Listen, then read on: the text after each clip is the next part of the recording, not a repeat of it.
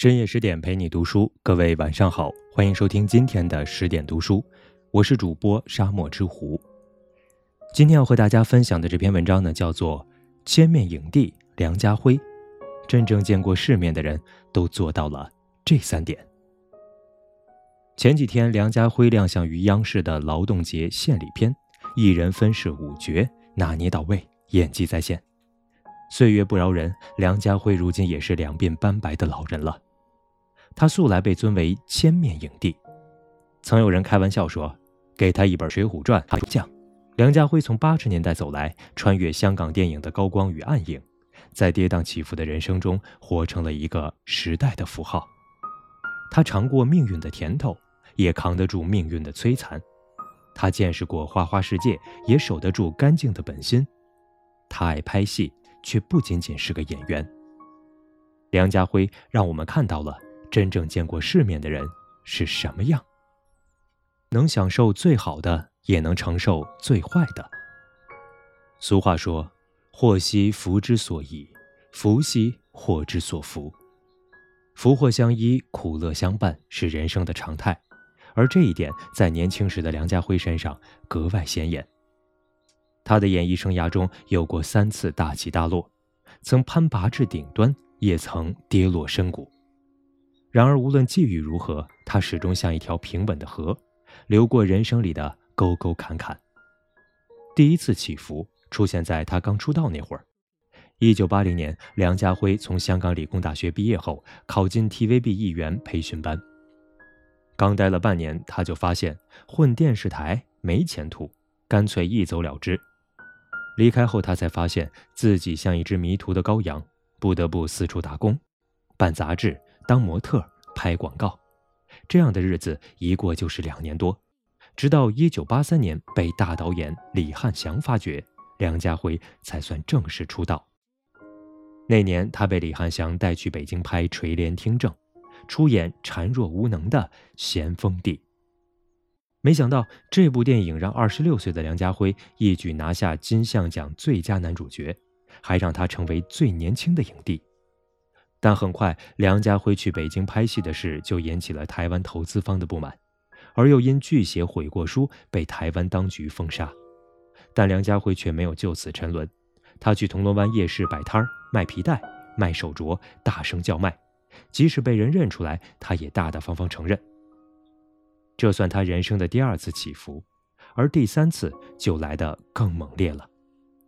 几年后的一九九二年，法国导演让·雅克阿诺选中梁家辉拍摄了电影《情人》。这部电影比当初《垂帘听政》更具影响力，直接把梁家辉推向了国际市场。他身价大增，片约不断。但遗憾的是，他又被黑社会盯上了。九十年代，黑社会入侵香港娱乐圈，不少人被逼着拍戏，梁家辉自然首当其冲。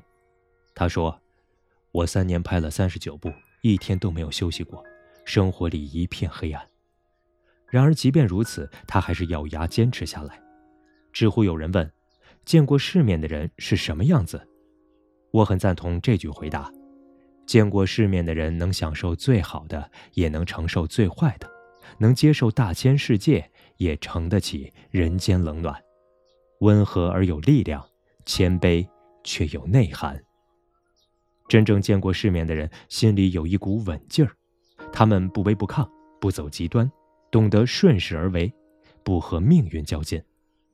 就像梁家辉可以穿着礼服登台领奖，也可以踏拉着人字拖摆地摊儿卖货。见过花花世界，也守得住为人的初心。在美女如云的香港娱乐圈，从来不缺才子佳人的风流韵事，有时候绯闻远比作品精彩。然而，浸润在其中的梁家辉，他的私生活却透明的像一张纸。他和太太江嘉年一直是人人艳羡的神仙佳偶。当年，梁家辉在电视台看见江嘉年，便一见钟情，主动追求。而江嘉年也被他的才华吸引，从此两情相悦，不离不弃。最让人感动的是，江嘉年选择在梁家辉最难的时候嫁给他，下定决心陪丈夫共度难关。当时梁家辉只有八千港币，买不起婚戒，摆不起喜宴，连结婚证书都是他自己手工做的。他问妻子：“我这么穷，也没什么前途，你为什么嫁给我？”江嘉年说：“我相信你，不会让我过苦日子。”这句话说到了梁家辉心里去，从此他初心坚定，无论日后如何，也没有辜负发妻。然而，想在娱乐圈这个大染缸里独善其身，谈何容易？仅仅三年后，他们就遭遇了婚姻危机。当时，梁家辉在拍摄电影《爱在他乡的季节》，与张曼玉暗生情愫。可就在坐实绯闻的前一秒，梁家辉克制了自己，他挥刀断情，与张曼玉约定终生以朋友相待。回家后，梁家辉向妻子坦白了一切。而江嘉年也表现出了足够的大度，竟然和张曼玉也成为好友。三人的友情一直持续到今天。梁家辉夫妻之间还有很多更有爱的细节。被黑社会绑架的日子，梁家辉累到痛哭，对妻子说：“我真不想演了，可是不演戏，我们吃什么喝什么？”江嘉年说：“那就不演了，有什么吃什么。”我们是夫妻啊。可梁家辉怎么忍心妻子受苦？他仍旧每天凌晨收工，回家后偷偷拥抱一下熟睡的江嘉年。后来事业顺遂了，梁家辉成为众人追捧的影帝，而江嘉年却成了身材臃肿的中年大妈。当江嘉年被港媒嘲笑时，梁家辉立马站出来说：“我觉得我太太很美。”不仅如此，梁家辉还不止一次公开表态。我努力奋斗的唯一原因，就是当年对太太发过誓，今生一定让她幸福。走过四十多年的风风雨雨，梁家辉始终初心不变，痴情未改。大千世界五彩缤纷，充满了诱惑与假象。真正见过世面的人不会轻易沉沦，他们能收束自我，克制欲望，坚守底线。经历越多，就越懂得珍惜；见识越广。就越不会迷失自己。读万卷书，行万里路。梁家辉作为四获金像奖的影帝，为我们留下了很多经典的荧幕形象：王家卫《东邪西毒》里风流倜傥的黄药师，刘镇伟《东成西就》里耍宝卖乖的段王爷，寒战中亦正亦邪的警察，齐王里一贫如洗的失败者。还有《新龙门客栈》里儒雅多情的周淮安，无论哪类角色都能很好的嵌入梁家辉的身体，被他演活。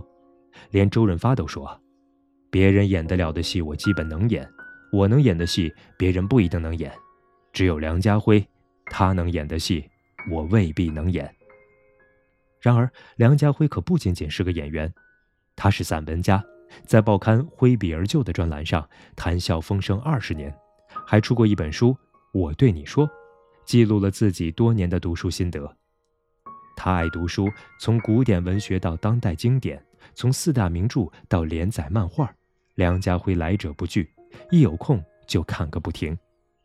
或许正是因为多年的文学积淀，梁家辉曾作为国宝守护人亮相过第一季《国家宝藏》。读万卷书，行万里路，梁家辉可不只满足于书海畅游。